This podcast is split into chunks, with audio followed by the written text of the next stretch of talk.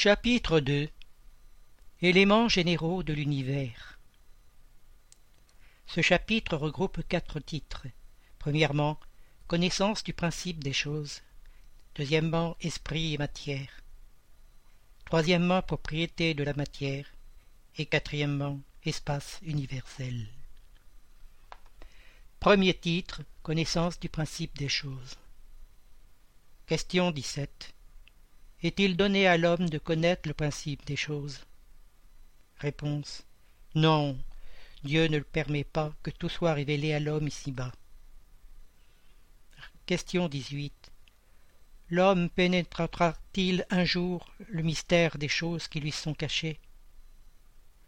Réponse. Le voile se lève pour lui à mesure qu'il s'épure mais pour comprendre certaines choses, il y faut des facultés qu'il ne possède pas encore. Question 19. L'homme ne peut-il pas, par les investigations de la science, pénétrer quelques-uns des secrets de la nature? Réponse. La science lui a été donnée pour son avancement en toutes choses, mais il ne peut dépasser les limites fixées par Dieu. Commentaire plus il est donné à l'homme de pénétrer avant dans ces systèmes, plus son admiration doit être grande pour la puissance et la sagesse du Créateur. Mais soit par orgueil, soit par faiblesse, son intelligence même le rend souvent le, jouet de l'illusion.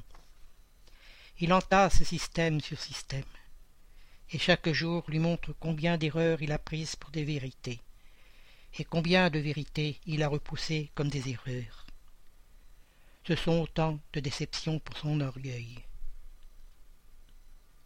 Question 20.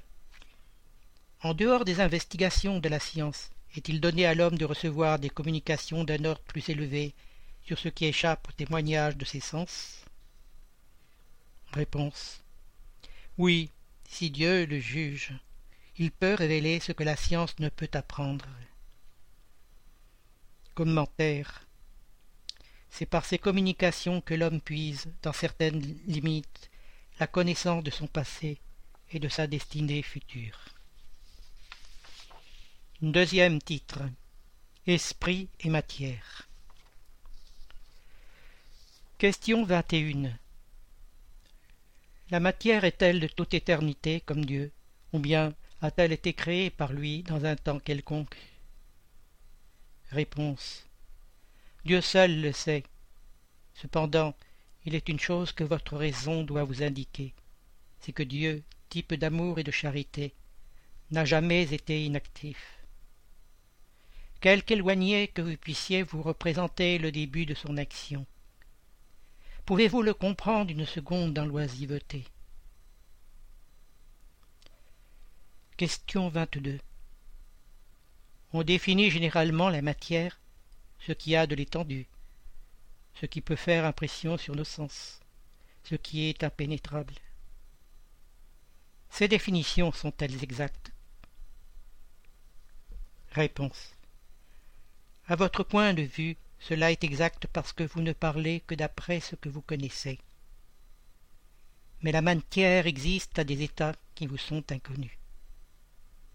Elle peut être, par exemple, tellement éthérée et subtile qu'elle ne fasse aucune impression sur vos sens.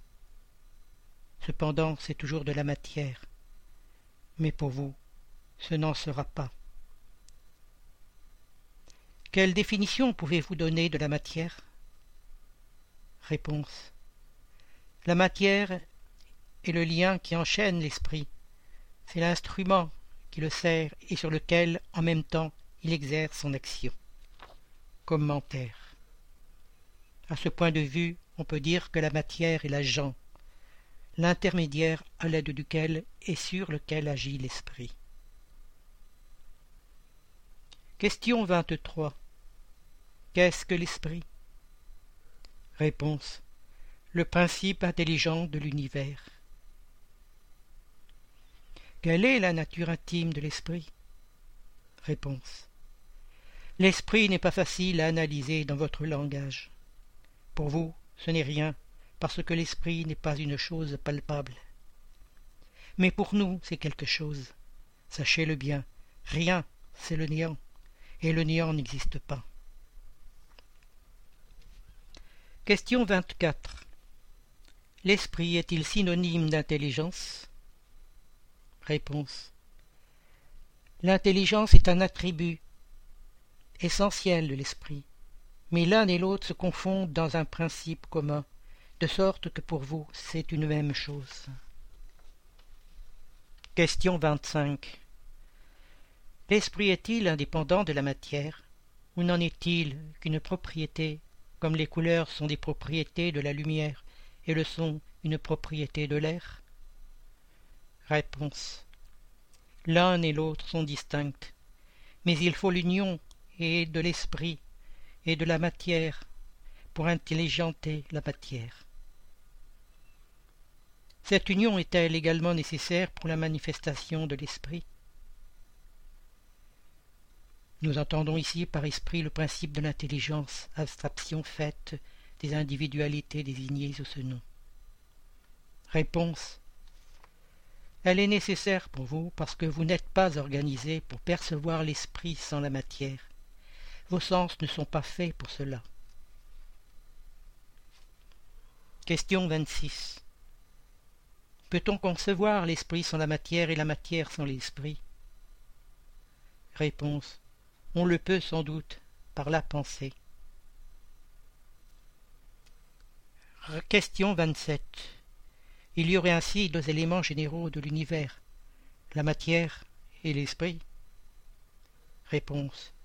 Oui, et par-dessus tout cela Dieu, le Créateur, le Père de toutes choses.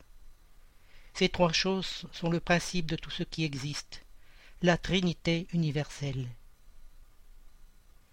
mais à l'élément matériel il faut ajouter le fluide universel qui joue le rôle d'intermédiaire entre l'esprit et la matière proprement dite, trop grossière pour que l'esprit puisse avoir une action sur elle. Quoique, à un certain point de vue, on puisse le ranger dans l'élément matériel, il se distingue par des propriétés spéciales. S'il était matière positivement, il n'y aurait pas de raison pour que l'esprit ne le fût pas ainsi. Il est placé entre l'esprit et la matière. Il est fluide comme la matière est matière, susceptible, par ses innombrables combinaisons avec celle-ci, et sous l'action de l'esprit, de produire l'infinie variété des choses dont vous ne connaissez qu'une faible partie. Ce fluide universel ou primitif ou élémentaire, est l'agent qu'emploie l'esprit, et le principe sans lequel la matière serait en état perpétuel de division et n'acquerrait jamais les propriétés que lui donne la pesanteur. Ce fluide serait-il celui que nous désignons sous le nom d'électricité Réponse. Nous avons dit qu'il est susceptible d'innombrables combinaisons ce que vous appelez fluide électrique, fluide magnétique, sont des modifications du fluide universel, qui n'est, à proprement parler, qu'une matière plus parfaite, plus subtile, et que l'on peut regarder comme indépendante. Question 28. Puisque l'esprit est lui-même quelque chose, ne serait-il pas plus exact moins sujet à confusion de désigner ces deux éléments généraux par les mots matière inerte et matière intelligente? Réponse. Les mots nous importent peu. C'est à vous de formuler votre langage de manière à vous entendre. Vos disputes viennent presque toujours de ce que vous ne vous entendez pas sur les mots, parce que votre langage est incomplet pour les choses qui ne frappent pas vos sens. Commentaire. Un fait patent domine toutes les hypothèses. Nous voyons de la matière qui n'est pas intelligente. Nous voyons un principe intelligent indépendant de la matière. L'origine et la connexion de ces deux choses nous sont inconnues. Qu'elles aient ou non une source commune, des points de contact nécessaires, que l'intelligence ait son existence propre ou qu'elle soit une propriété, un effet, qu'elle soit même, selon l'opinion de quelques-uns, une émanation de la divinité, c'est ce que nous ignorons. Elles nous apparaissent distinctes, c'est pourquoi nous les admettons comme formant deux principes constituants de l'univers. Nous voyons au-dessus de tout cela une intelligence qui domine toutes les autres, qui les gouverne toutes, qui s'en distingue par des attributs essentiels. C'est cette intelligence suprême que l'on appelle Dieu. Troisième titre. Propriété de la matière. Question 29. La pondérabilité est-elle un attribut essentiel de la matière? Réponse. De la matière telle que vous l'entendez, oui. Mais non de la matière considérée comme fluide universel.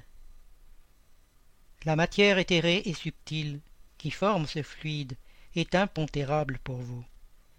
Et ce n'en est pas moins le principe de votre matière pesante. Commentaire.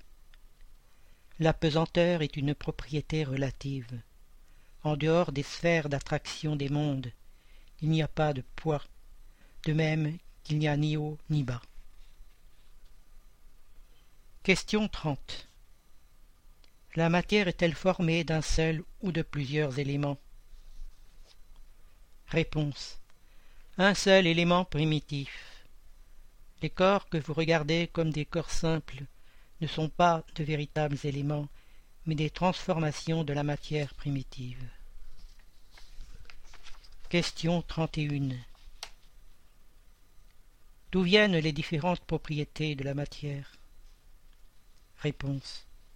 Ce sont des modifications que les molécules élémentaires subissent par leur union et dans certaines circonstances. Question 32. D'après cela, les saveurs, les odeurs, les couleurs, le son, les qualités vénéneuses ou salutaires des corps ne seraient que les modifications d'une seule et même substance primitive? Réponse. Oui, sans doute, et qui n'existe que par la disposition des organes destinés à les percevoir. Commentaire. Ce principe est démontré par le fait que tout le monde ne perçoit pas les qualités des corps de la même manière. L'un se trouve, une chose agréable au goût, un autre la trouve mauvaise. Les uns voient bleu ce que d'autres voient rouge. Ce qui est un poison pour les uns est inoffensif ou salutaire pour d'autres. Question 33. La même matière élémentaire est-elle susceptible de recevoir toutes les modifications et d'acquérir toutes les propriétés? Réponse. Oui. Et c'est ce que l'on doit entendre quand nous disons que tout est dans tout. Commentaire. L'oxygène, l'hydrogène, l'azote, le carbone et tous les corps que nous regardons comme simples ne sont que des modifications d'une substance primitive. Dans l'impossibilité où nous sommes jusqu'à présent de remonter autrement que par la pensée à cette matière première, ces corps sont pour nous de véritables éléments, et nous pouvons, sans que cela tire à conséquence, les considérer comme tels jusqu'à nouvel ordre. Cette théorie semble donner raison à l'opinion de ceux qui n'admettent dans la matière que deux propriétés essentielles, la force et le mouvement, et qui pensent que toutes les autres propriétés ne sont que des effets secondaires variant selon l'intensité de la force et de la direction du mouvement. Réponse. Cette opinion est exacte. Il faut ajouter aussi, selon la disposition des molécules, comme tu le vois par exemple dans un corps opaque qui peut devenir transparent et réciproquement. Question 34. Les molécules ont-elles une forme déterminée? Réponse. Sans doute, les molécules ont une forme, mais qui n'est pas appréciable pour vous. Cette forme est-elle constante ou variable? Réponse. constante pour les molécules élémentaires primitives, mais variable pour les molécules secondaires qui ne sont elles-mêmes que des agglomérations des premières. Car ce que vous appelez molécule est encore loin de la molécule élémentaire. Quatrième titre Espace universel.